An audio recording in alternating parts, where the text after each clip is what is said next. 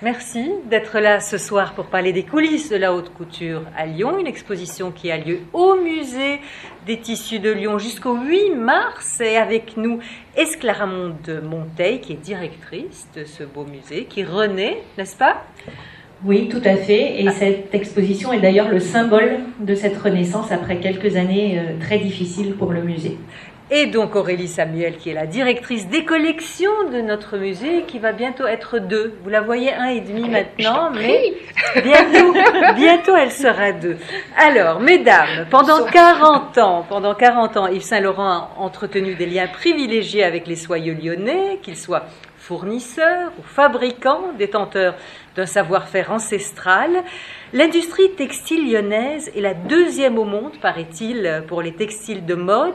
Qui est la première, exclamons C'est l'Italie. Pour la haute couture et le luxe, c'est encore l'Italie. Et la Chine? La Chine, c'est pour euh, la production de masse, le prêt-à-porter, mais sur... tu dis ça comme ça pour la production de masse. Non, c'est vrai qu'en fait, on a un tropisme pour les belles matières une fois qu'on est à Lyon. Et, donc voilà. Mais euh, et, l'Inde, par exemple, arrive. Euh, Alors ça, j'ai pas regardé l'Inde. Mais en France, en tout cas, la région Auvergne-Rhône-Alpes reste la première région productrice de textiles et a réussi à survivre à cette crise des années 80-90. Très bien. Donc les soieries de Lyon, c'est une histoire qui remonte à 500 ans. Hein, euh, qu'est-ce qui a décidé les Lyonnais de tisser leurs soieries alors qu'ils ont longtemps, longtemps, longtemps vendu des soieries fabriquées à l'étranger? Donc en fait, Lyon est au départ une ville de foires et de marchés où on vend en effet les soieries euh, italiennes, espagnoles, orientales. Et puis ben, les rois de France commencent à trouver qu'on perd beaucoup d'argent et que beaucoup d'or part à l'étranger pour acheter ces soieries. Et euh, François Ier euh, va se, décider à donner des privilèges à des artisans italiens qui voudraient bien venir s'installer à Lyon et initier cette industrie de la soie à Lyon. Donc on a le fameux euh, Naris et, euh, et Turquet, ou Turquin, Turquet, et qui viennent s'installer. Donc il y en a deux qui acceptent des Piémontais de venir s'installer à Lyon et de commencer à tisser à Lyon. Mais au départ, on commence avec des choses très simples et en copiant les textiles, les soieries italiennes. Mais est-ce qu'on sait pourquoi Lyon Exactement? Pourquoi c'est pas dans une autre région de France? Parce que Lyon était déjà en fait le point d'entrée de ces soieries étrangères. Donc il y avait déjà une connaissance en fait de la matière première, mais déjà tissée. Donc beaucoup de ces maisons continuent d'exister depuis euh, peut-être pas François Ier, mais depuis le 18e. Elles sont bien là, non? C'est à partir du 18e en fait que Lyon acquiert un style particulier où on reconnaît la soirée lyonnaise, où la soirée lyonnaise va commencer à inonder le monde entier. Et, quelle est par exemple la, la, maison la plus ancienne? Alors aujourd'hui, ça sera pas pour la couture, ce sera vraiment pour l'ameublement. C'est la maison Prel ou la maison Tassinari et Châtel qui euh, peuvent remonter par leurs archives jusqu'au XVIIIe siècle. Et l'âge d'or, c'est quoi? C'est le 18e siècle? Le début de l'âge d'or, c'est le 18e. Mais déjà au 18e, il y a des successions de crises et de remontées d'hommes providentiels qui viennent relancer la soirée lyonnaise. Et c'est le cas jusqu'à nos jours, en fait. Euh, il y a une autre période très importante, évidemment, c'est sous le Second Empire, les grandes expositions universelles, etc., où là, il y a des tissus absolument partout. Il y en a énormément dans le volume des robes, mais il y en a dans tous les intérieurs. Et puis après, ben, il y, a, y, a, une nouvelle crise, et puis il y a les, les, années folles où la soie revient, et euh, puis il y a une nouvelle crise, et euh, les années 60 sont une période plutôt faste pour la soirée lyonnaise, et c'est l'époque où Yves Saint Laurent va lancer sa maison. Alors pour un couturier comme Yves Saint Laurent, il y avait deux collections de haute couture par an, notamment au début. Euh, combien de collections de tissus par an? Au départ, deux aussi. Et puis évidemment, tout s'accélère, comme tout s'est accéléré dans la mode avec le prêt-à-porter. Mais euh, à l'époque d'Yves Saint-Laurent, les soyeux font deux collections par an, mais en fait, eux ont encore un an d'avance sur la couture qui est déjà en avance d'une saison. Hmm. Donc il faut qu'ils aient une vision prospective des motifs euh, plus d'un an à l'avance de ce qu'ils a à se vendre. Et aujourd'hui, combien de, collections font-ils? Bah, Aujourd'hui, en fait, c'est quasiment, ça se renouvelle quasiment tout le temps. Donc euh, voilà, c'est tous les trois mois. Enfin, il faut vraiment. Vous voulez dire? Non, mais c'est vrai que euh, il faut le temps de fabriquer le tissu. Hmm. Donc ça va encore plus vite que la couture. Donc il est évident qu'il devait anticiper. D'où le rôle très important des intermédiaires, dont on va reparler plus tard, qui doivent sentir en fait les nuances. Parce que les Lyonnais, les soyeux, ceux qui fabriquent en fait, sont, ils sont éloignés en fin de compte du marché, euh, de la mode. Donc ils ont besoin de personnes qui vont au contact des maisons de couture pour pouvoir leur dire ça c'est à la mode, cette année ça va être le poids ou ça va plus être le carreau, il va falloir faire ça. C'est aussi quand même une industrie qui est en- sans cesse en renouvellement. Donc c'est ça qui est compliqué aussi, je pense. Et c'est pour ça que beaucoup des soyeux lyonnais dont on va parler ont un bureau à Paris. Parce que c'est à Paris qu'ils suivent la mode, qu'ils suivent l'art, qu'ils suivent l'évolution des tendances. Et ce bureau de Paris fait remonter tout ça à Lyon, où on va dessiner les collections. Donc nous allons découvrir effectivement les coulisses de la haute couture d'Yves Saint-Laurent par rapport à ses fournisseurs, par rapport à ses soyeux lyonnais. C'est frappant le nombre de photos. Regardez, euh, montrant Yves Saint-Laurent à tous les âges, dans son studio, aux côtés de Pierre Berger, euh, peu- 61. euh, 61, C'est la le préparation de la première collection. sur le genou. Est-ce qu'ici on voit? Oui, Oui? bon. Donc là, vous voyez, il pose devant un tissu, là aussi, là aussi, là aussi. En fait, c'est toutes les années, vraiment, euh, depuis la première collection rue Spontini jusqu'à la dernière collection, en fait, euh, il y a toute une série de photos comme ça où il pose avec les rouleaux ou avec les robras, qui sont les échantillons accrochés soit à des lamelles de carton ou de plastique, ce qui montre aussi que euh, Saint-Laurent était très impliqué. Tous les couturiers n'ont pas été aussi impliqués dans le choix du tissu. Alors, il découvre les soirées lyonnaises à partir de quand? Alors en fait, il découvre sa première découverte des soirées lyonnaises, c'est dans les magazines en fait. Euh, il prend les magazines de sa mère à Oran. Vous savez que Yves Saint Laurent est né à Oran. Euh, et lors de son enfance et de son adolescence, il a accès à ces magazines que vous avez euh, sous les yeux, qui sont principalement Vogue, l'officiel de la couleur, ce genre de magazines que finalement lit sa mère, et dans lequel vous avez des pages de publicité, comme vous le voyez, avec les plus grands tissus. En fait, c'est vraiment des reproductions des, des plus grands tissus des grandes maisons. Voilà, parce que ce qu'il faut bien avoir en tête, c'est qu'on est à l'ère avant le prêt-à-porter. Donc dans les magazines féminins, ça n'est pas des pubs pour les marques de prêt-à-porter Mhm. que vous allez avoir, ce sont vraiment des publicités pour les tissus. Vous allez choisir votre tissu et l'apporter à votre couturière pour vous faire faire un ensemble. Donc, on le voit d'ailleurs sur un, c'est les envoyés de Lyon, les soyeux lyonnais. Donc, ça fait rêver en fait Yves Saint-Laurent qui, à Oran, regarde ses tissus. Et en fait, il fait quelque chose d'assez particulier lorsqu'il est adolescent. Nous sommes en 1953-54. Il imagine sa future maison de couture. Il se voit déjà grand couturier avec ses, ses- ses- son nom en fait euh, en lettres euh, D'or euh, sur les Champs-Élysées. Absolument. Et il, en fait, sur ce premier programme, revenir juste avant, voilà, vous voyez. Alors, il imagine vraiment sa maison de couture. hein. Il choisit ses mannequins, il a ses modèles, etc. Il est Les vraiment- accessoires. les accessoires, il est très organisé. Et quand vous regardez les tissus, bah, vous avez Buche, Bucol, Bianchini, Ferrier, etc. Donc vous avez déjà, en fait, tous ces Lyonnais qu'il a vus dans les magazines, ils sont déjà présents. Et dans cette collection, eh bien, il invente en fait ce qu'on appelle ses pepper dolls, c'est-à-dire qu'il découpe dans les magazines de sa mère des silhouettes et ensuite il crée, il dessine des vêtements en fait et des accessoires. Et si vous regardez, si vous avez, vous voyez à l'image, vous avez en fait une des pepper dolls, une robe, et à l'arrière, il écrit les noms des principaux couturiers, des principaux fournisseurs lyonnais coton de Ducharne, satin de Bûche, mousseline de Bianchini Ferrier. Ce qui veut dire que dès l'origine, en fait, dès son adolescence, la plupart de ces tissus, il les commande dans sa tête aux soyeux lyonnais, ce qu'il va faire ensuite lors de sa première collection. Et là, ça c'est assez extraordinaire. Parce qu'on pouvait croire qu'en fait, il imaginait des tissus et y mettre le nom des soyeux lyonnais, mais que ça ne se soit pas vraiment de véritables tissus. Et là, on a retrouvé, parce que le but de cette exposition, ce qu'on vous a pas dit un petit peu, c'est comment on a travaillé, mais bon, on va Ça y va venir. Voilà. C'était évidemment d'essayer de trouver des liens précis, parce que lorsqu'on dit, bon, bah, Saint-Laurent a commandé aux soyeux lyonnais, comme tous les couturiers, en fin de compte, c'était d'arriver à retrouver les tissus d'origine, qu'ils soient conservés au musée des tissus ou chez les soyeux qui sont encore aujourd'hui en activité, ou non d'ailleurs, mais qui ont des archives. Et lors de cette préparation, nous avons retrouvé ce tissu qui s'appelle Pampa, qui appartient à la maison Qui a été donc publié, on imagine, dans un magazine à l'époque pour que Saint-Laurent le voie. Et vous voyez que le Pepper Doll reprend exactement le même motif. Donc tous ces, toutes ces paper dolls, on peut se dire que le tissu des paper dolls existe quelque Oui. part. Et j'imagine que quand il arrive chez Dior, c'est sa première commande. Alors, quand il arrive chez Dior, il est finalement aux côtés de Monsieur Dior, puisque vous savez qu'il commence comme assistant de Monsieur Dior avant de succéder lorsqu'il meurt euh, assez subitement. Et en fait, Dior a un rapport aussi très particulier au tissu. Et là, je, je- je vous ai mis cette, euh, ce témoignage de François Ducharme qui est assez exceptionnel, je trouve, qui Est-ce qu'on peut rappeler qui est François Duchamp Alors François Ducharme, c'est un des grands noms de, euh, de la soirée lyonnaise et notamment justement des années 20, 30, 40. Et, et quelqu'un qui a beaucoup travaillé avec des artistes justement et des artistes parisiens. Et Saint-Laurent commande d'ailleurs à Ducharme lors de ses premières collections et ensuite la maison ferme.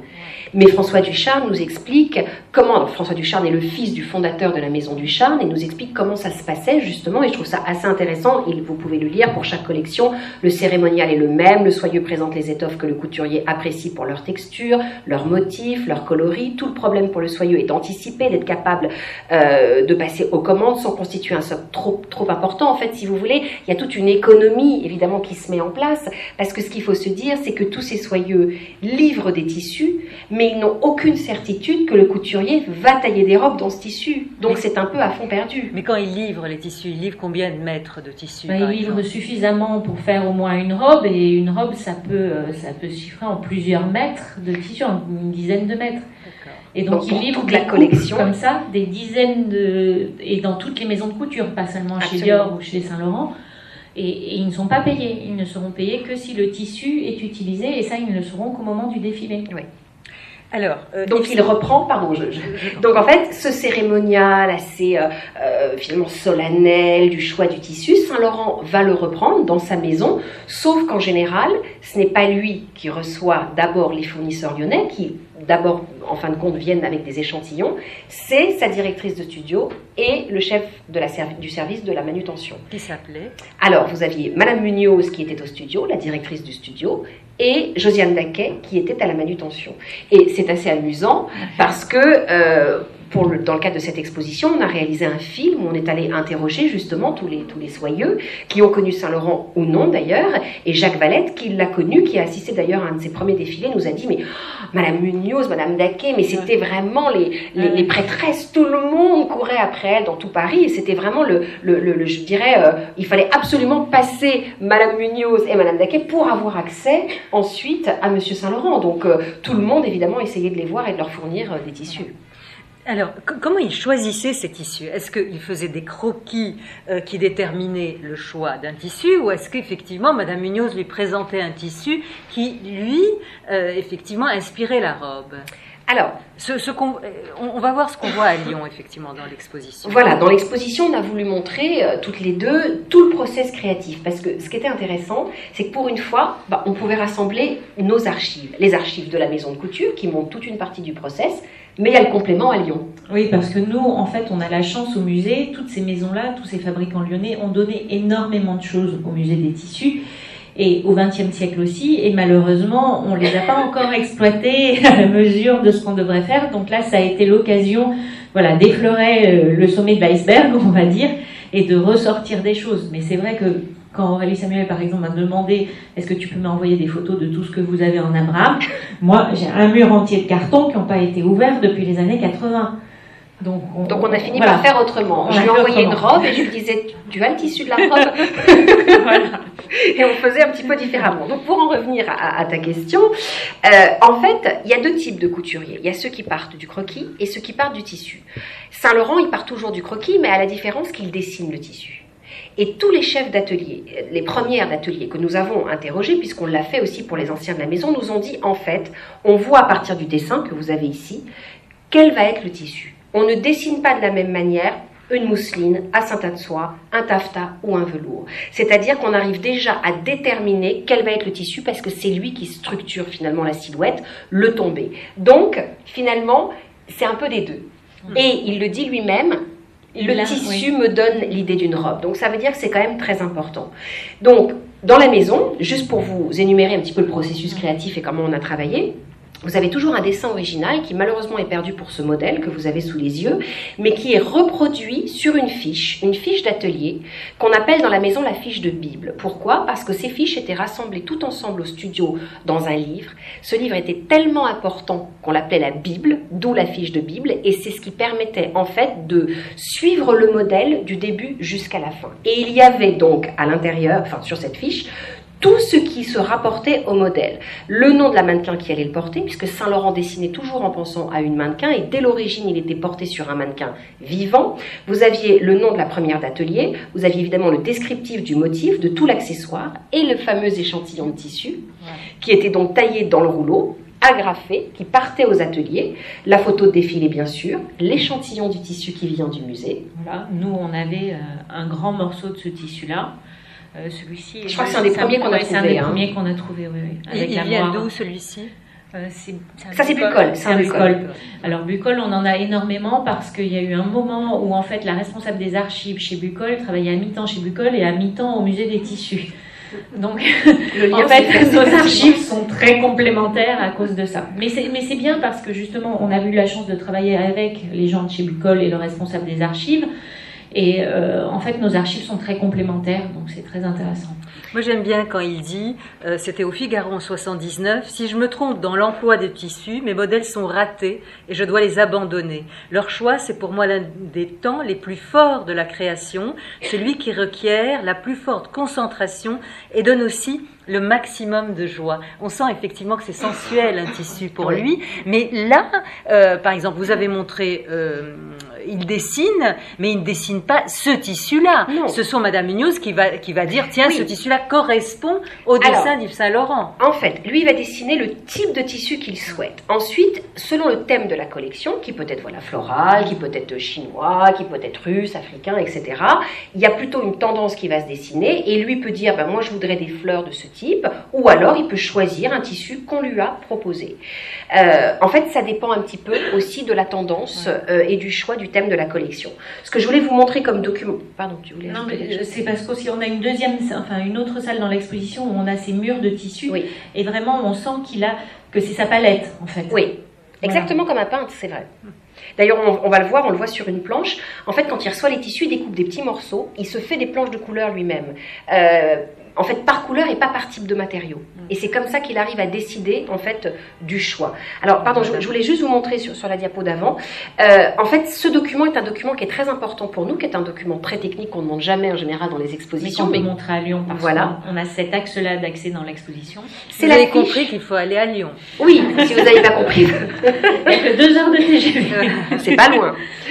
Euh, en fait, c'est la fiche de manutention. C'est justement ce fameux service où tous les fournisseurs amènent leurs échantillons. Pourquoi? Parce que la fiche de manutention, c'est ce qui prouve que le modèle a été réalisé. C'est là où vous allez avoir le nom du fournisseur, c'est-à-dire que nous, pour savoir si une robe vient de tel ou tel fournisseur lyonnais, c'est ce document-là, si vous voulez, qui nous donne l'information. Donc nous, on est parti des fiches de manutention pour retrouver les fournisseurs. Et ça nous permet de savoir aussi le métrage et donc le prix de la robe à l'époque. Et ensuite, vous avez tout le reste, en fait. Euh, alors moi, je vois pas le, le côté gauche sur, euh, je ne sais plus ce que j'avais mis, oui. Euh, vous avez donc la planche de collection qui permet d'avoir un une vue d'ensemble sur la collection, la pancarte d'atelier. Alors ça, c'est un document qui n'était jamais sorti de nos réserves, qu'on a montré pour la première fois à Lyon. C'est la pancarte qu'il y avait dans l'atelier avec tous les numéros de modèles et les échantillons de tissu. L'échantillon qui provient donc de chez Bucol directement. Où là on voit en fait tous les coloris disponibles dans ce modèle, dans ce motif. Et Yves Saint Laurent a choisi celui sur fond bleu. Donc, Donc ce qu'on appelle les robracs. Voilà. Exactement, ça Ouais. c'est un rebrac. Le premier livre d'inventaire de la collection ici, pareil, un document qu'on n'a jamais montré, puisque comme vous le savez sans doute, Pierre Berger et Yves Saint-Laurent ont gardé des modèles depuis l'origine de la maison. Donc ça c'est le premier cahier d'inventaire gardé. Le Polaroid qui fixe l'accessoirisation juste avant le défilé. Et enfin la publicité qui était payée essentiellement par le fournisseur et qui était, euh, qui était une vitrine évidemment pour le fournisseur lyonnais. Est-ce que Yves Saint-Laurent avait une relation euh, personnelle avec certains fournisseurs ou bien est-ce qu'il ne les voyait pas, que les fournisseurs voyaient uniquement Madame Munoz ou sa consoeur? Euh, Ça dépend. Il y en a un qui est extrêmement privilégié, c'est euh, Monsieur de chez Abraham. Mais là, ça remonte justement à la période Dior. Oui, Déjà. absolument. En général, il les voyait pas. C'est vrai que c'était assez rare. Hum, Cédric Brochier, qui est le fils de Jacques Brochier, euh, vous devez peut-être avoir entendu parler du Laméor, il le connaissait. Il avait, euh, il entretenait un rapport avec Monsieur Saint-Laurent. Mais en général, euh, d'abord Monsieur Saint-Laurent voyageait très peu. Ni à Lyon ni ailleurs d'ailleurs, c'est pas qu'il ne voulait pas y aller, mais il voyageait très peu. Et ensuite, en général, c'était plutôt un intermédiaire. Ce qui ne veut pas dire qu'il n'y avait pas d'échange, mais il ne rencontrait pas la plupart des fournisseurs. Alors, j'imagine, comme tout couturier, les textiles nouveaux, innovants l'intéressaient beaucoup. On va prendre quelques exemples de robes et de voir effectivement la provenance des tissus. On va prendre, on va commencer euh, par la maison euh, Bianchini Ferrier. Alors, est-ce que vous pouvez nous dire exactement euh, cette maison-là, un peu son passé, nous, nous la décrire? Alors, Bianchini Ferrier, c'est une des plus anciennes hein, qu'on ait dans, dans l'exposition.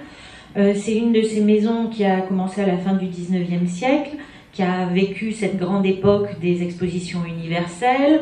Et c'est aussi une maison un peu spéciale et qu'on connaît bien parce qu'il y a un universitaire lyonnais, Pierre Vernus, qui a fait sa thèse sur la maison Bianchini Ferrier et qui a consulté toutes les archives et tout compilé.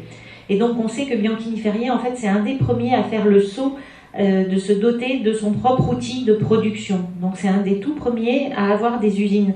Parce qu'au XVIIIe siècle, le fabricant lyonnais, malgré son nom de fabricant, ne fabrique rien. Il élabore une collection et ensuite il donne à tisser aux gens qui sont mieux à même de faire tel ou tel type de tissu. Et au XXe, c'est toujours un peu pareil, c'est-à-dire qu'il y a des noms de gens qu'on appelle désormais des converteurs et plus des fournisseurs, qui élaborent des collections, qui rassemblent des dessins, qui connaissent les gens qui vont tisser, qui connaissent les matières premières, mais qui n'ont pas d'usine. Bianchini Ferrier, eux, ont des usines et élaborent leurs propres tissus dans leurs usines. Donc là, c'est un tissu en crêpe. Oui, là c'est du crêpe. C'est du crêpe et ce qui est intéressant puisqu'on a profité de l'exposition aussi pour faire analyser les tissus. C'était très important parce qu'il ne faut pas oublier que le musée des tissus abrite le CIETA, euh, le Centre international d'études des textiles anciens, qui est le meilleur, je crois, la meilleure formation possible en analyse des structures des, des tissus. Et Marie-Hélène Gelton, qui nous a aidé, enfin qui a fait l'analyse des tissus, nous disait justement, ça montre à quel point Saint-Laurent connaissait bien le tissu parce que vous voyez en fait que dans ce crêpe, vous avez donc un plissé et ce plissé est réalisé dans le sens de la chaîne, c'est-à-dire dans le sens où il va marquer euh, de manière beaucoup plus prégnante. Donc en fait, donc, quand on fait un plissé dans l'autre sens, si vous voulez, au bout d'un moment, le plissé se défait. Donc ça veut bien dire que lorsqu'il dessine déjà son plissé, il sait aussi comment prendre le tissu. Et ça, c'est plutôt rare quand même chez la plupart des couturiers. Enfin, rare. Mais disons qu'il y a- oui. Yves Saint Laurent, c'est un couturier qui est capable de faire une robe si Absolument. de ses propres mains. Voilà. Oui. Ce qui n'est pas forcément le cas de tous les directeurs artistiques qu'on a maintenant. dans les Absolument, et on ne les couture. citera pas. Oh non. Mais, Aucun. mais le, le nom même a changé. Voilà, Là, on, on parle de Monsieur Saint Laurent, on dit un couturier, Oui, c'est et vrai. maintenant on dit des directeurs artistiques. Oui, oui, c'est pas la même chose. Voilà. Donc on va rester chez Bianchini Ferrier, on va passer à la dernière collection, celle de printemps-été 2002, et là il va imaginer 13 robes en mousseline de chez aussi Bianchini Ferrier, on vous montre euh, trois ici. Euh, des, des robes en mousseline, pourquoi il aimait cette texture, la mousseline? Mais parce que la mousseline, comme vous le voyez, c'est extrêmement sensuel, ça accompagne le corps, ça accompagne le mouvement, c'est transparent mais pas trop non plus, donc ça suggère le corps sans totalement le révéler. Et puis c'est extrêmement léger, donc ça veut dire en fait que quand vous portez une mousseline, vous avez l'impression d'être nu. Donc il y a cette idée encore plus sensuelle finalement. Il aimait particulièrement ça, en général il cousait à même le corps sur une structure qui était une forme de corset mais léger, hein, comme vous pouvez le voir, c'est pour ça qu'on a mis toutes ces photos. Je trouve ça intéressant de voir aussi comment ça tient finalement une mousseline. Parce que quand vous la regardez sur une femme défilée, on a l'impression qu'elle ne tient sur rien, qu'il n'y a même pas de couture en fait, hein, qu'elle est posée sur le corps. En fait, il y a quand même une structure assez complexe. Et Saint-Laurent aimait particulièrement les mousselines de Bianchini Ferrier. C'est très dur en fait de faire une mousseline, notamment unie. Parce que le moindre défaut se voit. C'est extrêmement fin. euh, et il aimait particulièrement celle-ci. Et il aimait sans doute aussi Bianchini Ferrier, mais on va y venir juste après.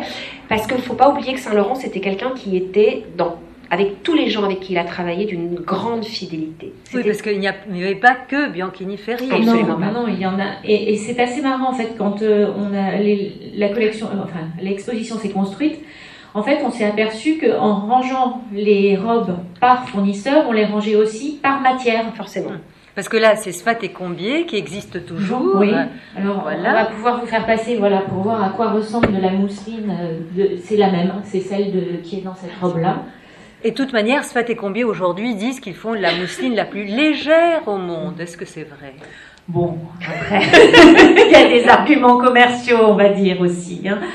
Mais, euh, Non, mais voilà. ceci dit, c'est Et amusant. Bianchini, est-ce que Bianchini Ferrier existe toujours? Bianchini Ferrier, alors euh, il y a eu une grande vente aux enchères, la marque a quasiment disparu. Le musée a pu acquérir à cette vente aux enchères tous les albums d'échantillons euh, des archives, énormément d'archives. Et puis Brochier a racheté la marque. Donc la marque existe toujours et Brochier essaie de la faire revivre. Mais Sfat et Combier existent toujours. N'empêche que quand même c'est très beau ce qu'ils font. Non mais Sfaté Combier, c'est- magnifique aussi. hein. C'est voilà. Et, et c'est assez marrant parce qu'en fait, tout le monde connaît Sfaté Combier, le nom à Lyon, et plus personne se souvient que Sfat, c'est Société franco-anamite de textiles d'exportation. Autant comprendre. Donc, voilà. Donc, en fait, c'était l'époque où, où les Lyonnais euh, se sont déplacés dans le monde entier pour mettre en place des usines un peu partout, notamment en Indochine française. Mais il faut pas oublier que, par exemple, aussi la première filature moderne au Japon, à l'ère Meiji, à Tomioka, eh ben, c'est un Lyonnais, c'est Paul Brunat qui exporte la technologie lyonnaise à l'étranger. Donc, euh, Alors. voilà, c'est c'est un reste, SWAT, le nom SWAT. Là, je voulais juste vous montrer, c'est le fameux nuancier dont je vous ai parlé tout à l'heure. Lorsqu'il recevait, vous voyez, tous ces échantillons et, et qui découpait. Juste pour rebondir sur ce que vous disiez tout à l'heure, lorsqu'on nous sommes allés voir toutes les maisons lyonnaises pour préparer l'exposition et le film, ils étaient tous, évidemment, les rois de la mousseline, les rois du velours, les rois du taffetas. Hein, toutes les maisons avaient les plus belles mousselines et les plus beaux taffetas qui existent au monde, c'est évident. Euh, après, ce que je pense pour Sfat et Combier, c'est que c'était quand même une très belle mousseline extrêmement fine. Mais comme j'ai commencé à le dire tout à l'heure, Monsieur Saint-Laurent était très fidèle. Et donc, il est resté jusqu'au bout chez Bianchini. Même s'il en a acheté quelques-unes. Alors, autre maison, c'est Bucol. Euh, Est-ce que vous pouvez nous, nous- nous raconter un peu euh, l'histoire de cette maison? Alors, Bucol, c'est Bu de Bûcher et Col de Colcombé, du nom des deux fondateurs. Et les deux viennent, alors il y en a un qui est plus financier et l'autre qui vient d'une famille de, de gens qui font du fil en Ardèche. Donc, en fait, toutes ces maisons à chaque fois sont fondées par des gens qui viennent, soit qui ont travaillé dans d'autres maisons, soit qui en ont hérité, soit qui s'intermarient entre eux. Et Bucol, aujourd'hui, en fait, là, ça existe toujours, ça fait partie de la holding Textile Hermès. Donc Bucol a fait le chemin, en fait, euh, à la fois ils font tisser par d'autres, donc euh, dans le modèle converteur, mais ils ont aussi leurs propres usines et ils ont avancé vers ce modèle, on possède notre propre euh, système de production. Et ils ont été aussi à l'origine d'un tissu très particulier qu'Yves Saint-Laurent a beaucoup utilisé, donc c'est cette fameuse cigaline, parce que en fait le tissu voulait imiter les ailes de la cigale. Et là, on n'est plus dans la soie, parce qu'on dit toujours les soyeux lyonnais, mais en fait, ça fait quand même assez longtemps, en tout cas depuis la deuxième moitié du XXe siècle, qu'ils utilisent beaucoup d'autres matières que la soie. Et la cigaline, par exemple, c'est du nylon, ou, enfin nylon étant la marque commerciale, donc c'est de la polyamide. Donc il faisait effectivement cette robe qui a été portée par... euh, euh, son nom m'échappe. Romy Schneider. Mais comment j'ai pu oublier Romy Schneider Alors, est-ce qu'il a, est-ce qu'il a, robe. il ne l'a pas réalisé pour Romy Schneider Non, c'est une robe qui fait partie euh, d'une des collections, mais Romy Schneider l'a commandée et c'est évidemment sur mesure puisque c'est de la haute couture. Elle a fait scandale parce que comme vous pouvez le voir, la cigaline est très transparente et ça a été justement une des marques de fabrique de Saint-Laurent, c'est-à-dire ces transparences qu'il a fait depuis les années 60. Et la cigaline a cette particularité d'être transparente, peu fragile parce qu'en nylon et à la fois rigide aussi, c'est-à-dire structurée. On est en quelle année là? Euh, on est en Peut-être quelle ici année on va. Je crois qu'on est. Alors bah, moi aussi j'ai un trou. 69. on est en 60, 69. ah bah, Oui, bien sûr, aussi, j'ai un trou. 69. Et Euh, elle la porte d'ailleurs euh, à la première des choses de la vie. Le- Et ça fait scandale, parce que pour l'époque, c'est vraiment très déshabillé. C'est Et- très transparent, hein. ça se voit pas beaucoup sur la photo, mais comme vous le voyez, quand même, on devine la poitrine. Donc c'est quand même assez euh, subversif, on va dire. Et, on se rend compte ici, nombre d'heures, 62 heures pour réaliser, Pour cette, cette euh, cette, euh, cette pièce. Alors, chez Bucol, on ne faisait pas uniquement de la cigaline, il y avait les taffetas. Oui, beaucoup de taffetas, euh, et notamment des étoffes moirées. Oui. Alors qu'on va voir après, là on a un taffetas changeant. Donc le taffetas changeant, en fait, c'est qu'on utilise deux fils de couleurs différentes. Donc suivant comment vous allez orienter votre tissu, il va apparaître d'une couleur ou de l'autre. Ce qu'on peut peut-être dire aussi, qu'on n'a pas dit en préambule, mais qu'on aurait pu dire, c'est que Saint-Laurent, vous le voyez, on vous montre que des robes là. Il n'y a pas du tout de tailleur. Ce qu'il commande à Lyon, c'est essentiellement des tissus pour le flou. Vous savez qu'il y a deux ateliers dans la haute couture, le flou pour les robes, bon, je schématise, mais en gros c'est ça, et ensuite le tailleur. Et en fait, il commande essentiellement pour ses robes du soir, c'est-à-dire ces tissus, ces étoffes extrêmement belles, soyeuses, euh, qu'il va utiliser essentiellement pour les robes du soir. Et, là, qu'est-ce que vous montrez? Vous montrez les différentes étapes? Oui, alors ce que je ne vous ai pas montré tout à l'heure dans euh, la pièce précédente, vous savez, vous avez le processus créatif. On n'avait pas malheureusement de dessin euh, original, donc ça c'est un dessin original, qui après est recopié sur la fiche de Bible, mais néanmoins ici c'est le vrai croquis de la main d'Yves Saint-Laurent. Et la première étape entre le croquis euh, et la robe finalement, c'est ce qu'on appelle la toile. Donc c'est une toile qui est déjà presque finie. Et d'ailleurs, on comprend, euh, le tissu est tellement cher qu'on va pas commencer euh, à tailler, si vous voulez, s'il faut faire des reprises, dans le tissu évidemment final, mais d'abord dans la toile, qui est une, une toile de tarlatane, une sorte de coton. Et la particularité de la maison Saint-Laurent, c'est que la toile était portée sur mannequin vivant et validée par Monsieur Saint-Laurent dans le studio. Donc on a déjà aussi le mouvement et le corps finalement qui est, puisque la toile est faite sur un corps euh, vivant. Et ensuite, bien sûr, l'étape finale qui est... euh, ce manteau en moire. Donc la moire, c'est c'est ce que vous avez presque sur la moquette, hein, l'effet. C'est ces effets de vagues sur le tissu, mais sur un tissu en soi, en fait, c'est obtenu par une déformation, un écrasement des fils qui, du coup, vont jouer différemment à lumière, avec la lumière et pro- produire cet effet de vague, en fait, sur le tissu. Et il n'y a plus qu'une seule maison à Lyon qui sache faire de la moire, c'est les moires mères, qui ont encore cette technique traditionnelle de travail du tissu. Qu'est-ce que c'est qu'un converteur? Voilà. Et bien là, en fait, vous avez un tissu, vous verrez jamais apparaître le nom de mère sur la moire. Vous verrez Là. des moires qui Oui. vont être vendues sous d'autres noms, Là, c'est bucole. là sous le nom de bucole, mais probablement que la- le tissu était tissé dans une usine, puis envoyé chez mère pour avoir le moiret et vendu sous le nom de bucole. Donc là, c'est vendu sous le nom de Bucol. Là, celui-ci est vendu sous le nom d'Abraham. Donc c'est quoi? C'était des tendanceurs? Non, ce sont vraiment des gens qui connaissent vraiment le métier de A jusqu'à Z et qui élaborent une collection. Donc, ils sont en lien avec des dessinateurs, avec des usines de tissage. Ils savent où acheter leurs fils et ils composent une collection. Et après, ils vont s'adresser aux usines qui sont le mieux à même de la réaliser. Et ils vont la vendre sous leur propre nom. C'est toute une économie dispersée, en fait, assez complexe, entre celui qui va tisser, ce qu'on appelle le canut, même si on n'aime pas beaucoup à Lyon parler de canut, mais bon, le, le tisseur, on va Oui. dire, celui donc qui va euh, le vendre, en fait, celui qui va aller le proposer, il y, a, il y a- il y a toute une chaîne, en fait. Et c'est pour ça que nous, c'était compliqué, par exemple, Abraham, c'est le converteur par excellence. Donc ça ne veut pas dire que, évidemment, c'est Abraham qui l'a vendu à la maison Saint-Laurent, mais comment faire pour savoir qui l'a fabriqué? Parce que nous, notre but, c'était de retrouver le fabricant. Et nous, on n'a nulle part cette information, Mm. en fait. Ça veut dire que tous ces gens, tous ces soyeux, bah, en fait, on ne les connaissait pas. Donc nous, ce qu'on a voulu, c'est leur rendre leur lettre de noblesse, c'est-à-dire qu'ils apparaissent enfin comme étant ses fournisseurs et ses fabricants. Mais Abraham, euh, Monsieur Abraham existait en chair et en os. Alors, il y en a eu un au 19e siècle. Mais à l'époque de Saint-Laurent, en fait, ce ne sont plus les descendants d'Abraham qui possèdent la société Abraham, dont le siège social d'ailleurs est à Zurich. Euh, c'est ce fameux Gustav euh, Zumsteck, Mhm. qui est suisse. Et, On l'appelait le c'est roi de la le roi de la soie, voilà. Et qui a son bureau créatif à Lyon, mais qui a aussi un bureau à Paris pour la vente. Et qui fait travailler, euh, au plus haut de sa production, on estime qu'il fait travailler un tiers des métiers dans Lyon et la région.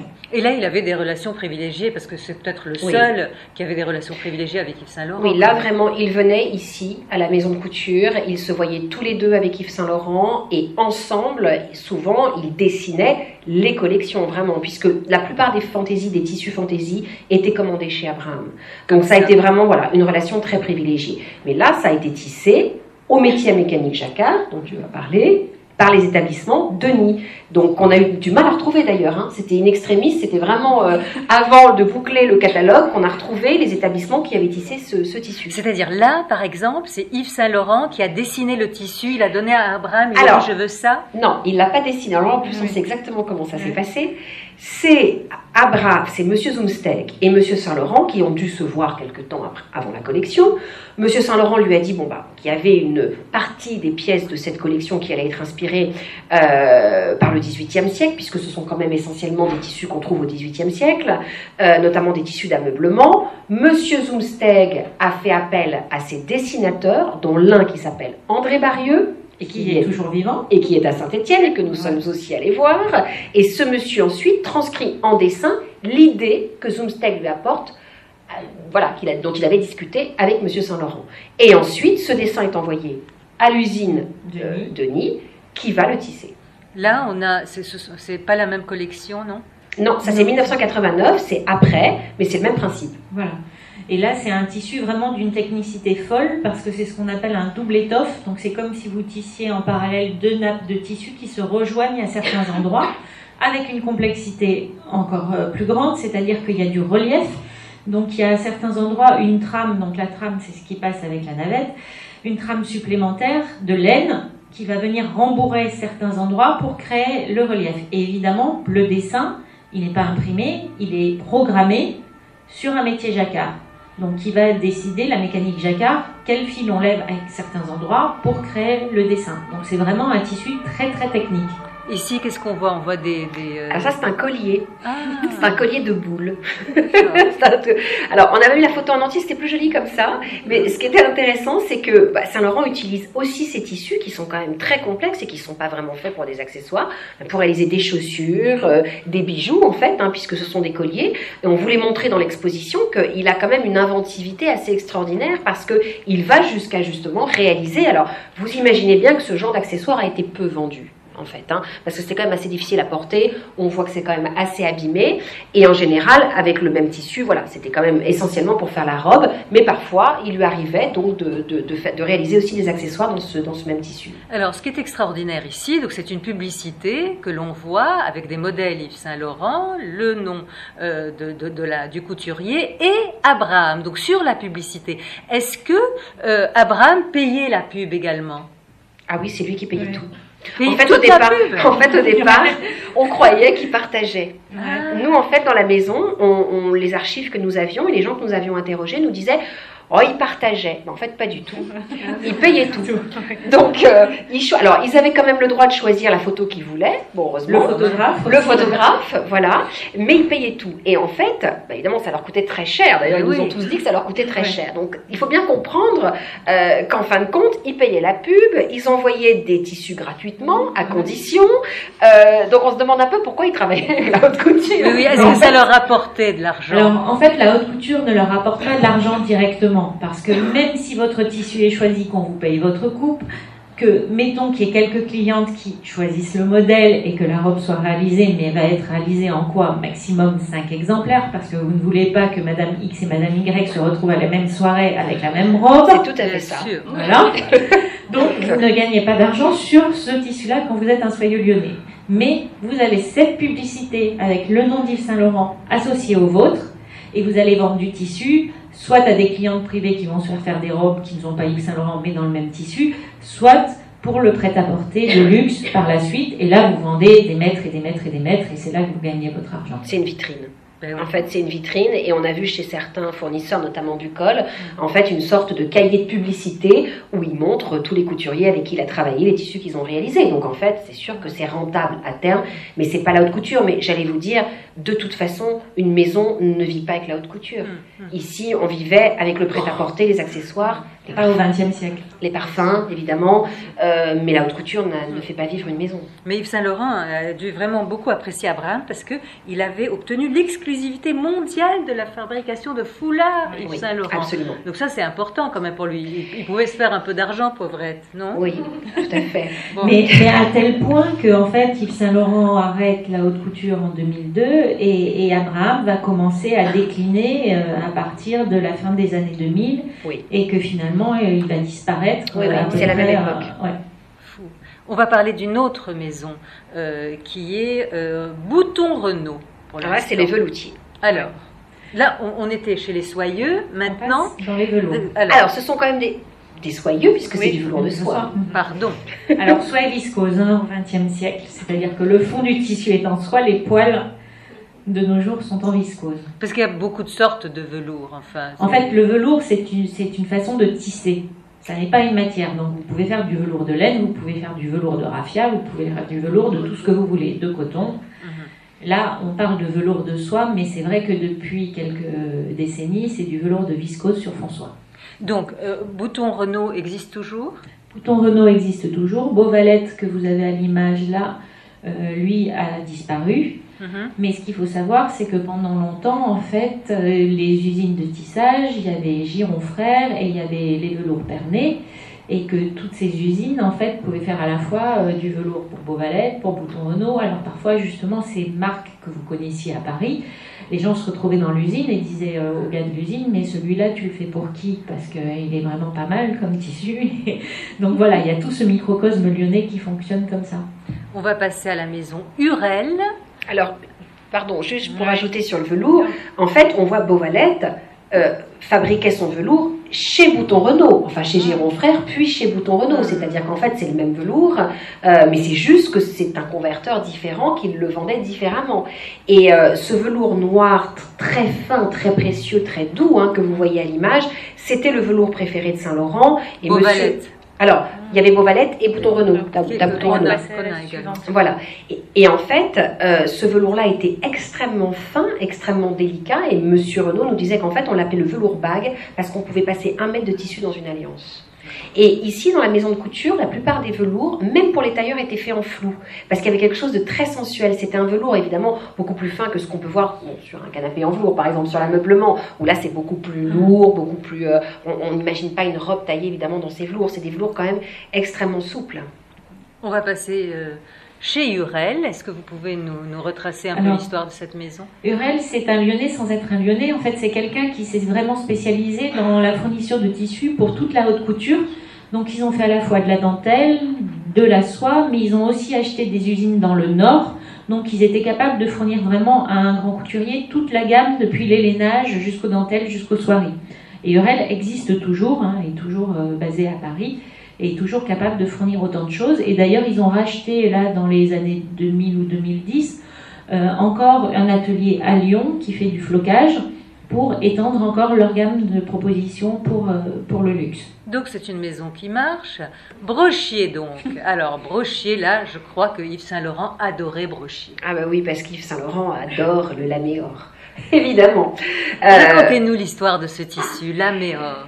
Alors, le laméor, euh, comme son nom l'indique, est fait avec une lame d'or à l'origine du vrai or. C'est-à-dire que les vêtements liturgiques, quand on les dit en laméor, ils ont effectivement une base or. Mais vous imaginez que c'est très, coûteux, évidemment, mais surtout très lourd. Donc, c'est essentiellement pour des vêtements. Si vous voulez, une fois que vous l'avez mis, vous bougez pas beaucoup. Pour une robe du soir, comme vous avez sous les yeux, c'est un petit peu plus compliqué. Donc, il fallait trouver un moyen d'avoir quand même, évidemment, ce reflet or, de garder la souplesse et aussi d'éviter l'oxydation. On a inventé donc ce qu'on appelle le lamé métalloplastique, euh, qui finalement donne l'illusion de l'or, mais bon, c'est du plastique, c'est moins chic. Mais en même temps, ça donne évidemment cette souplesse. Et en fait, euh, la maison Brochier, qui était réputée hein, pour son laméor, là, ils ont travaillé vraiment avec Saint-Laurent. Ils l'ont créé, Jacques Brochier, donc le père de Cédric Brochier, que nous avons rencontré, l'a créé vraiment pour Saint-Laurent. D'abord pour la haute couture, mais il nous a quand même avoué que c'est essentiellement en prêt-à-porter qu'ils en ont beaucoup vendu. Bon, il y avait beaucoup d'or dans les collections euh, Saint-Laurent, comme vous pouvez euh, euh, le voir dans beaucoup de collections. Et donc, c'est un tissu qui a été énormément commandé en fait à la maison Brochier. Qui existe toujours? Qui existe toujours. À la maison Brochet, c'est vraiment justement l'histoire de la soirée lyonnaise. C'est une maison de soyeux traditionnelle qui s'est aujourd'hui divisée en deux branches. Donc il y a toujours la, la soirée, enfin, ou les tissus pour la mode, mais ils ont aussi une branche de tissus techniques, ce qu'on appelle les tissus à usage technique, y compris ils sont dans une start-up qui fait en ce moment des tissus lumineux pour des usages médicaux. Donc ils sont, euh, eux, ils ont divisé cela en deux et, euh, ils gardent quand même, enfin c'est toujours Cédric Brochet et dans les deux branches, mais il y a deux entreprises Brochet à l'heure actuelle. Donc, est-ce que effectivement ces, ces tissus nouveaux, ce sont des tissus de haute nouveauté, comme on les appelait dans le temps, ou bien non? Euh, c'est- ils sont des tissus d'innovation technologique, mais qui ont choisi une autre branche. La haute nouveauté, c'était vraiment quand même la mode. mais, mais ces maisons aujourd'hui se, por- se portent comment? Est-ce que, est-ce qu'elles sont vaillantes? Est-ce qu'elles sont sur le déclin? Ça dépend des, de, de, de certaines, n'est-ce pas? Dépend, de, ça dépend de certaines, mais euh, celles qui ont réussi à survivre au passage terrible des années 80 et 90 arrivent quand même encore à vivre, mais parce qu'elles sont dans une niche de luxe ou qu'elles ont intégré, par exemple, Denis, euh, les tissages Denis, ont intégré la filière Chanel ou euh, d'autres ont intégré la filière Hermès. Parce qu'en fait, tous ces grands groupes de luxe et de haute couture se sont rendus compte qu'ils étaient en train de perdre leurs fournisseurs et que ben, comment est-ce qu'ils allaient travailler? Donc, ils ont aussi aidé ceux qui restaient à survivre. Et, perdre le savoir-faire également, ou bien non, pas perdre le savoir-faire. Oui, oui. Et pourquoi les années 80-90, disiez-vous? Ben, Parce que c'est vraiment la grande crise du textile en France et, peut-être qu'aussi les soyeux lyonnais ont raté une marche en voulant pas investir, par exemple, en créant des usines en Chine pour, euh, pour le prêt-à-porter, en voulant tout garder à Lyon, ce qui n'était plus possible. En fait, ce qu'on arrive à faire encore à Lyon maintenant, c'est justement le luxe parce que bah, parce que c'était trop cher à produire en France. Ils se diversifient aujourd'hui, ils ont des usines ailleurs, ils se délocalisent Pas tellement. Pas tellement, en fait, ils se sont vraiment concentrés sur la haute couture. Alors, le clou. Non, pardon, non, mais je veux dire, c'était aussi le but, je crois, de l'exposition. C'est de montrer à quel point ces savoir-faire ont servi la haute couture et à quel point la haute couture avait besoin de ces savoir-faire. Ils se sont aidés mutuellement, donc mm. aujourd'hui, c'est un juste retour des choses aussi que les, grandes maisons de luxe, finalement, les aident. Et alors, du coup, la région Auvergne-Rhône-Alpes reste quand même la première région de production textile en France. Donc, finalement, elle s'en est quand même mieux sortie que, par exemple, le Nord qui a perdu beaucoup plus de son industrie textile. Et la région Auvergne-Rhône-Alpes reste aussi au plan international quand même la deuxième région de production pour l'industrie du textile, donc le luxe, la haute couture et le prêt-à-porter de luxe. Et même si on n'a pas le droit de dire les marques pour lesquelles ils travaillent, ils travaillent tous encore pour les grandes marques aujourd'hui de luxe, ce qu'on a vu dans toutes leurs usines. Oui, Et puis Bouton Renault, par exemple, fournit encore Yves Saint Laurent de, nos choses. Ça c'est vrai, et ça on peut dire.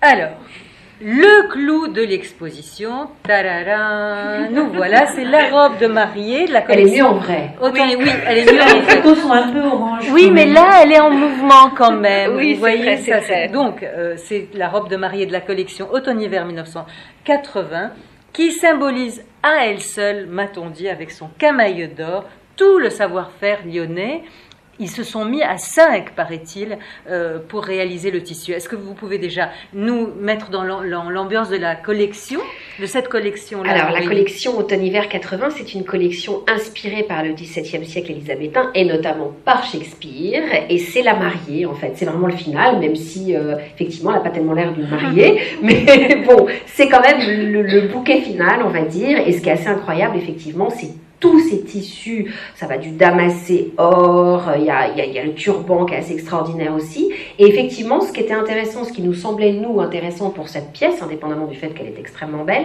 c'est qu'elle synthétise aussi tout ce travail des savoir-faire lyonnais et de toutes ces maisons. Donc vous avez Bianchini Ferrier, Bucol, Abraham, Mérieux et Buche qui euh, sont du bassin lyonnais, hein, plutôt euh, stéphanois, mais en tout cas c'est toute cette région qui se sont tous mis, si vous voulez, à faire cette robe. Et ça nous semblait intéressant de montrer euh, d'abord tout le savoir-faire en une seule robe et de montrer aussi comment on pouvait parvenir finalement à avoir des tissus assez extraordinaires. Le grand manteau que vous voyez de dos, il est de Bucol et en fait ils ont encore le tissu original, on les a rencontrés chez Bucol et on a vu aussi toutes les gammes de couleurs, tout ce qui avait été fait, toutes les innovations finalement qui ont dû être nécessaires pour réaliser cette pièce. Mais par exemple, là, c'est Yves Saint Laurent qui dit je veux un, un tissu de la sorte, ou bien c'est d'après des échantillons qu'on lui propose qu'il décide de faire cette robe. C'est un peu des deux, c'est-à-dire qu'il va dessiner une robe très sophistiquée avec plusieurs couches, comme vous pouvez le voir, et ensuite il va avoir l'idée de la couleur, il va avoir l'idée du type de tissu qu'il veut, et en fonction des tissus disponibles, parce que vous imaginez bien, pour faire une collection de couture, il faut se dire, il faut un mois et demi. Hein.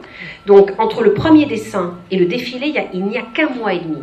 Donc on ne peut pas tisser tous les tissus, évidemment, de la collection, c'est impossible. Donc il y a forcément certains tissus, d'ailleurs vous le voyez ici, puisque vous avez la fiche de manutention, euh, justement, avec un des cahiers qui est conservé au musée des tissus. Vous avez tous les types de tissus. Il y en a forcément qui étaient déjà tissés, c'est évident. Euh, on lui a déjà proposé un certain nombre de choses. Il ne peut pas tout réaliser. Alors, peut-être pour une ou deux pièces. C'est vrai que la mariée, c'est un peu exceptionnel. Donc, c'est un petit peu des deux, si vous voulez. Mais je ne peux pas vous dire si cette pièce-là, c'est le tissu qui lui a donné l'idée de la robe ou le contraire. D'ailleurs, on voit ici, c'est magnifique, là, quand même ah oui, là on voit justement toutes les couleurs et tout le gaufrage en fait qui a été réalisé. C'est une débauche de matière. Hein, ah ouais, c'est absolument incroyable. Alors est-ce que parmi les cinq, Mérieux, on n'a pas parlé de Mérieux? Alors Mérieux, on le connaît euh, sur le plan de la chimie et des médicaments de nos jours. Parce que en fait, c'est quelque chose qu'on ne réalise pas à Lyon et que même les, les industriels autour de Lyon ont un peu oublié, c'est à quel point ils doivent énormément de choses à l'industrie textile. S'il y a toute la chimie autour de Lyon, c'est parce que on a commencé par la chimie, les colorants pour les textiles, que Napoléon a créé la première école de chimie à Lyon. Si on a toute l'industrie mécanique, c'est parce que ben, tous les métiers à tisser, tout ça, il y avait de la mécanique dedans et qu'il fallait des gens qui fassent de la mécanique, etc., etc. Donc en fait, de près ou de loin, toute l'industrie qui est autour de Lyon, et on disait Lyon, on dit Lyon, mais c'est un abus de langage parce qu'il y a tous les départements limitrophes, parce que depuis les révoltes des canuts du 19e, les industriels se sont dit ben, on va aller mettre nos usines à la campagne. Voilà pour plus de simplicité. Donc voilà, donc il y, a tout ce bassin industriel en fait autour de Lyon qui vient du textile, qui est resté partiellement textile, mais qui a évolué vers d'autres choses. J'aime beaucoup euh, cette citation quand il dit, et ça me rappelle cette robe, il dit J'aime la gloire. La gloire, c'est la fête. J'aime la fête. C'est gai, ça brille, ça étincelle, ça pétille. Coupe de champagne, hors des candélabres, hors des lambris, hors des décorations. La gloire ne se conçoit que dorée, dorée à la feuille d'or. C'est vieux, c'est séculaire, ça fait du bruit, beaucoup de bruit, ça détonne, ça foudroie, ça se fout de tout, ça marche sur le monde, ça dérange. La gloire, je l'ai voulu, elle me fortifie, elle me nettoie, me purifie, m'embaume. C'est extraordinaire quand même. On a tout ça. et, et c'est très juste, il ne faut pas oublier le bruit aussi euh, que ça fait. Le, taffetas ou euh, tous ces tissus lorsqu'ils défilaient. C'est aussi un imaginaire, le bruit que ça produit. On va peut-être s'arrêter là et vous donner la parole. Si vous avez des questions, on est tout oui, toutes les trois.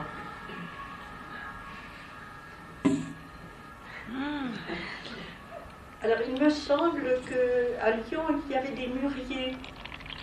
Alors, la production de soie à Lyon, là, on remonte très loin. En fait, le promoteur de ça, là, on remonte carrément à Henri IV et, et, à quelqu'un qui s'appelle Olivier de Serre, qui ont euh, essayé de promouvoir la culture du mûrier et l'élevage du verre à soie pour produire en fait vraiment nos soies brutes, les flottes de soie, les écheveaux euh, en France. Malheureusement, au milieu du 19e siècle, il y a eu plusieurs épisodies, donc plusieurs maladies des vers à soie, la fâcherie, la pébrine, qui ont fait chuter énormément toute la production de soie française. Et en fait, elle s'est jamais relevée. Et depuis la fin du 19e, tous ces tissus en soie qui sont faits à Lyon, et eh bien les soies brutes viennent de Chine, du Japon, du Brésil aujourd'hui. Voilà. Mais il reste, euh, enfin, quand vous vous promenez évidemment à Lyon puis dans tout le midi de la France, vous vous rencontrez encore les mûriers qui, eux, sont restés. Est-ce qu'on sait quel est le tissu qui est le plus difficile à réaliser? Est-ce que tous sont difficiles? Ou est-ce qu'il y a, je sais pas, la mousseline, est-ce que par sa légèreté elle est plus difficile? Ou est-ce que c'est un damassé Enfin, je sais pas. C'est très difficile à répondre parce que ça dépend des étapes. La mousseline, c'est une torsion du fil. Hum. Donc, euh, c'est la torsion qui est plus difficile que le tissage. Euh, vous allez avoir d'autres tissus, ça sera le tissage qui sera la plus complexe. La, oui, la voilà, donc ça, ça, dépend de l'étape en mm, fait. Mm. Euh, en fait, c'est un processus très long. Si on prend les mousselines, les taffetas, c'est la même armure, c'est l'armure de base, hein. un fil dessous, un fil dessus, un fil dessous. Ça paraît très simple. On n'a pas besoin de programmer un métier comme sur un jacquard où il faut traduire ce dessin en, en programme presque informatique, un binaire, je soulève un fil ou je ne le soulève pas. Seulement, en amont, et c'est vrai, c'est ce qu'on dit, c'est que vous choisissez pas le même fil suivant que vous allez faire un taffetas ou une mousseline. Euh, pour le velours, vous avez une chaîne supplémentaire et puis euh, le velours marque très vite, donc il faut, euh, vous ne pouvez pas enrouler votre tissu sur une ensouple à l'avant du métier, sinon vous allez écraser vos poils. Donc chaque tissu a sa complexité. Mm. Après, vous avez, on n'a pas parlé de l'ennoblissement. Non. Enfin, un peu pour la Alors, quel est, racontez-nous un peu. C'est quoi l'ennoblissement c'est quand vous avez tissé votre tissu, il peut encore y avoir une étape supplémentaire. Vous pouvez l'imprimer, vous pouvez le déformer pour faire de la moire. Vous pouvez le broder, vous pouvez le floquer. Euh, le floquer euh, projeter des, petites particules qui, de, de, de tissu ou d'autres choses qui vont se coller à certains endroits. Euh, vous pouvez, euh, qu'est-ce qu'il y a encore Oui, non, c'est. il y, a vraiment encore plein d'étapes. Même le velours, vous avez tissé votre velours. On a parlé des pannes de velours. Oui, c'est quoi les pannes de velours La panne de velours, c'est qu'on écrase les poils pour qu'ils penchent tous dans le même sens. Mmh. Ils sont en panne. Oui. C'est ça. Voilà. Et alors, est-ce qu'on sait, par exemple, est-ce qu'il y a un tissu qu'Yves Saint-Laurent adorait plus qu'un autre? Bah, le taffetas. Ah oui, Ah oui, quand même. Il y a énormément de taffetas. Satin de soie aussi, mais le taffetas, il aimait énormément. Et il aimait justement le bruit que ça fait. ça. Cette idée, pour lui, la robe du soir, c'est le taffetas. Il y a, euh, voilà, c'est un accompagnement. C'est à la fois le, le, le taffetas, surtout moiré ou changeant. C'est-à-dire, à la fois, ça capte la lumière, ça accompagne le mouvement, euh, et ça fait un bruissement.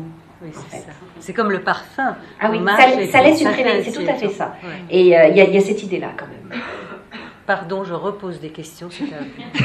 Mais nous, comme on ne peut pas s'arrêter non plus, c'est, euh, ça peut durer longtemps. Oui Une petite digression. Oui. Euh, pour revenir au musée des tissus à Lyon, moi je l'ai visité, là je suis en train de réfléchir, je pense à la fin des années 90. Euh, j'avais beaucoup beaucoup aimé, y compris les pièces très très anciennes, les vêtements très anciennes qui ont servi.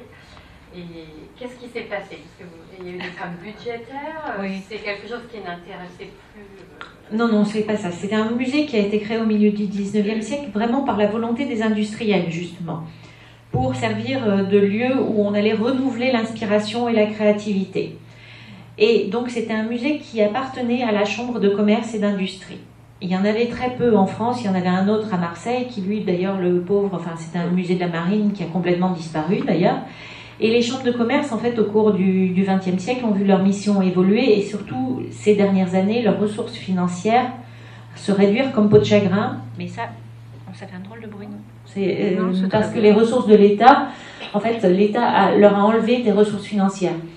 Et, Non, non, c'est non, bon, c'est. Et ce qui fait que, en fait, euh, ce n'est pas même un problème de bonne volonté, c'est la Chambre de commerce ne pouvait plus porter ce musée et ne pouvait plus fournir les investissements nécessaires. Parce que là aussi, dans la vie des institutions qui ont plus de 150 ans, il arrive un moment où il faut s'arrêter, réfléchir et tout remettre à plat. Et cette mue pour rentrer dans le 21e siècle, la CCI ne pouvait pas le porter.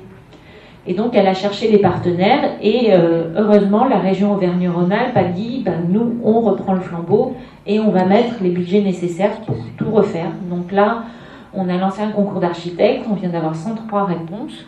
Oh Il va falloir qu'on en retienne 4. Et donc, on a un budget d'environ 50 millions d'euros. On commence aussi le chantier des collections parce que bah, si on veut faire des travaux, il va falloir tout vider et qu'on a plus de 2 millions d'objets, plus de 2 millions de textiles, plus les arts décoratifs. Donc, Mais Déjà, il faut commencer par répertorier ce qu'il y a dans vos cartons. Oui, si mais voilà, c'est ça. Mais là, je crois qu'on va, on va, on va traiter. On, on- parfois, on parle en mètres cubes pour vous donner une idée de la quantité de choses. Donc, on sait qu'on a 30 mètres cubes de carton de tissu chaléard, par exemple. Donc, on ne va pas ouvrir les 30 mètres cubes pour les- avant de les sortir du musée. Voilà. Mais donc, voilà, on est dans cette phase-là. Et, euh, et on avait vraiment besoin d'une euh, d'une exposition symbole de cette renaissance. Et, et on est vraiment ravis de l'avoir fait avec le musée Yves Saint-Laurent. Elle marche très bien. On a ouvert là euh, quand le 9 novembre. Ouais. On a passé les Oui, 10 c'est 000 ça. visiteurs déjà.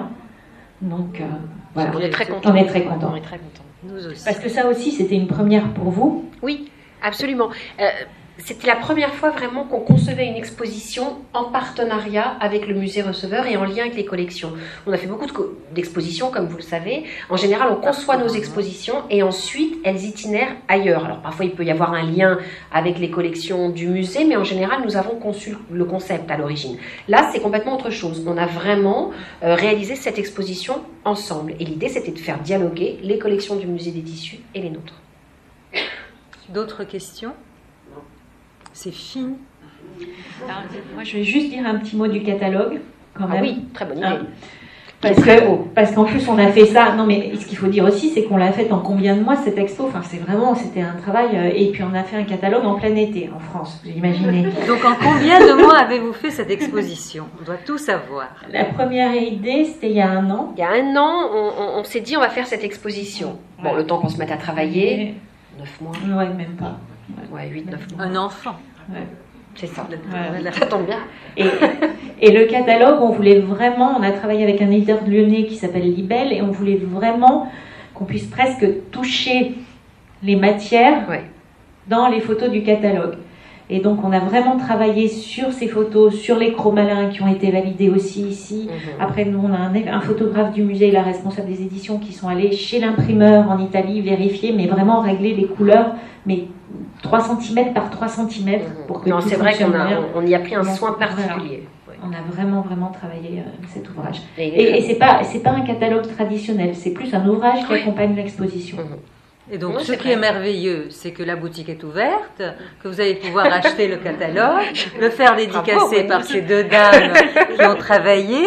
Alors, avant de les applaudir, je vais vous dire que la prochaine exposition thématique aura lieu à partir de mars. D'ailleurs, vous, l'exposition dure jusqu'en Jusqu'en mars. Ben voilà. Et nous, on prendra le relais euh, après, mais le musée reste ouvert quand même. Bien sûr, nous, hein. Bien sûr. Pas avec une exposition thématique, mais comme ça va être du très très très très très très lourd en mars chez nous, on peut rien vous dire. Voilà. Euh, on vous écrira. J'attendais la suite parce que je me disais, tu vas pas me dire de parler d'exposition. Bon, merci infiniment.